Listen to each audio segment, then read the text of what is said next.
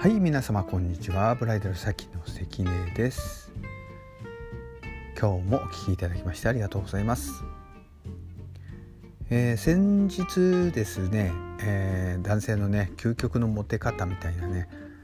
えー、パターンを4つ紹介しましたがほとんどねこれはね見た目見た目とかね、え見た目清潔感ですね。清潔感。えー、好みのタイプ。自分の好きな香りのするね男性像だったりお金持ちの男性であったりね究極を言ってしまいましたがその他の男性はどうなの？みたいなね、えー、ことを言われてたんでねちょっと付け足したいと思います。えー、まあね、えー、自分でねモテたいと思うであれば、うん、先ほど言ったことはね、えー、まあ、少しながらでもね努力していく価値はあると思います。してほしいです。と同時にね大切なのが性格です。やっぱりね、えー、性格をいい印象を与える。これってね、えー、とてもまたまた大大切なことです。じゃあね具体的に何をすればいいのってことですけどもうん一番手っ取り早いって言っちゃ変ですけども普段から心がけてほしいこと。これはね運が向上することにもよりますし女性にも、うん、印象いい印象を与えることができます。それはね、えー、まあ愚痴を言ったりね泣き言を言ったり悪口を言ったりそういったね、えー、ネガティブな感情をね出すことですもう悪口なんて持っても他でね、えー、会うたび会うたびね人の悪口を言って話を盛り上げようとかそういうね、えー、ことなんかしてるとね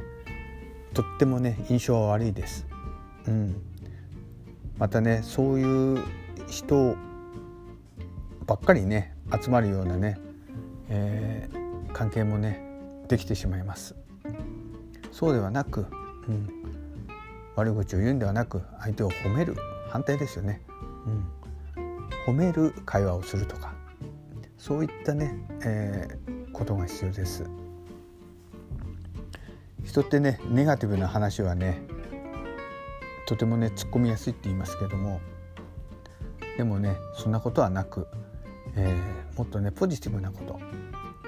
ね、そこで話を盛り上げてほしいと思います。どこどこ食事行ったらねまずい料理が出てきたとかこれは食えなかったとか店員の態度が悪いとかそんなねことばっかり言ってると女性にはバッチリ嫌われます。そうではなくねあそこの料理は美味しかったね、